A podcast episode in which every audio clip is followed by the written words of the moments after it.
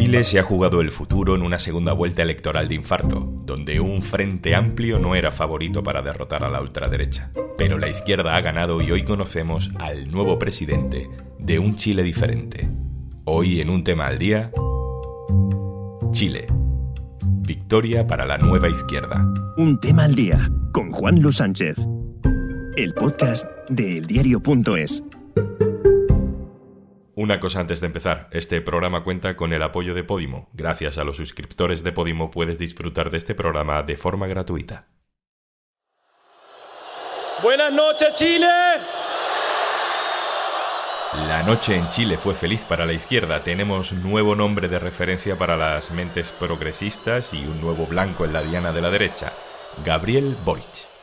Me siento heredero y siento que nuestro proyecto es heredero de una larga trayectoria histórica, la de quienes desde diferentes posiciones han buscado incansablemente la justicia, la ampliación de la democracia, la defensa de los derechos humanos, la protección de las libertades. Esa es mi familia grande a la que me gustaría ver de nuevo reunida en esta etapa que hoy día iniciamos, porque estamos ante un cambio de ciclo histórico y no lo podemos desaprovechar. Vámonos a Santiago de Chile. Merichel Freixas ha seguido las elecciones chilenas para el diario.es. Hola Merichel.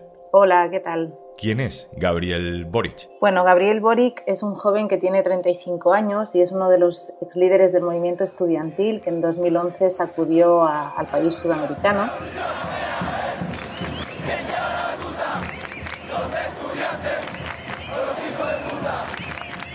De la calle saltó a las instituciones y en 2014 fue elegido diputado por su región, por Magallanes, que es la que está más al sur del país.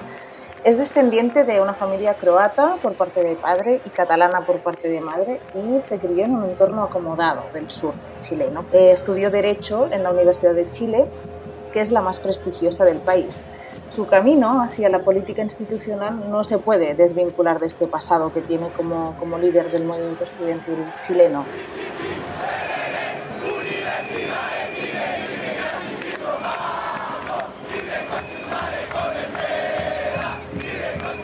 Boric eh, fue parte de una generación de jóvenes que estuvo dispuesta a poner en jaque a un modelo educativo heredado de la dictadura de Pinochet. Eh, en 2011 irrumpieron en el escenario político.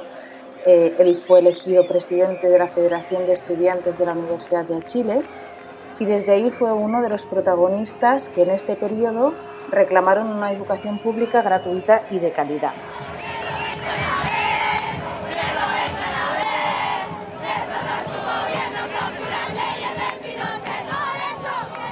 En, ese entonces, como ahora, gobernaba el, país Sebastián Piñera, que estaba en su primer gobierno. El pulso de los estudiantes con Piñera se sostuvo durante meses y ahora vamos a ver una situación curiosa, que es que el próximo 11 de marzo, cuando se tenga que asumir el cargo de presidente, eh, Sebastián Piñera va a colocar la banda presidencial al líder que en 2011 durante su primer gobierno, le hizo el pulso desde la calle. Ya sé, Marichel, que te hago una pregunta como para un libro. Escríbelo, porque lo leeremos. Pero se dice que Chile es un país conservador. ¿Qué ha pasado desde ese 2011 hasta hoy para que suceda esto, la victoria de una nueva izquierda alternativa, que ni siquiera es, digamos, la centroizquierda eh, tradicional en Chile. Sí, lo más relevante a nivel social y político ha sido el estallido social de octubre de 2019 que fue un estallido que se venía gestando en Chile desde al menos hace 10 años, precisamente cuando empezaron estas movilizaciones estudiantiles que querían acabar con el sistema educativo heredado de la dictadura. El estallido eh, lo cambió todo y abrió un nuevo proceso. La ciudadanía tomó un rol mucho más activo en general y protagonizó manifestaciones masivas por derechos sociales básicos como la educación, las pensiones, la salud, que hasta ahora en Chile no están garantizados. Las protestas fueron duramente reprimidas por el gobierno de Sebastián Piñera y eso, digamos que lo marcó para el resto de su mandato. Boric ha recogido buena parte de esas demandas y además eh, propone un programa eh, para hacerse cargo de ellas. El estallido abrió también un proceso constituyente, que es otro hito en la historia reciente del, país. hubo un plebiscito que se ganó por un 80% y que apostó por cambiar la actual Carta Magna, que se diseñó durante la dictadura de Pinochet, y esa fue una clara señal de cambio que emitió la, ciudadanía. A todo esto se le suma una muy mala gestión del gobierno de Piñera, tanto por el estallido como por la pandemia, que llegó después, y el actual presidente ha quedado súper desgastado hasta el punto que la derecha tradicional quedó fuera de la, de la contienda de la segunda vuelta por primera vez en 30 años. Además de ese estallido de 2019, Chile nos ha regalado otros momentos sociales y políticos, otros tan potentes como este, que ha dado la vuelta al mundo. ¡Impunidad para mi asesino!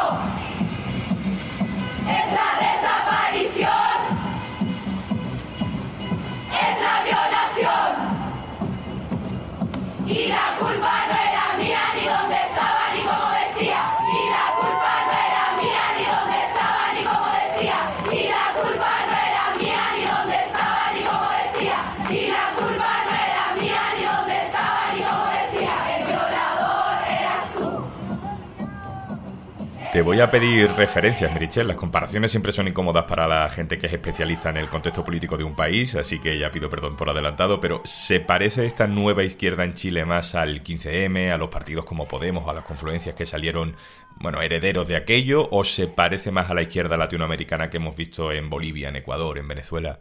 Para muchos politólogos y analistas, Gabriel Boric es un candidato socialdemócrata al estilo europeo.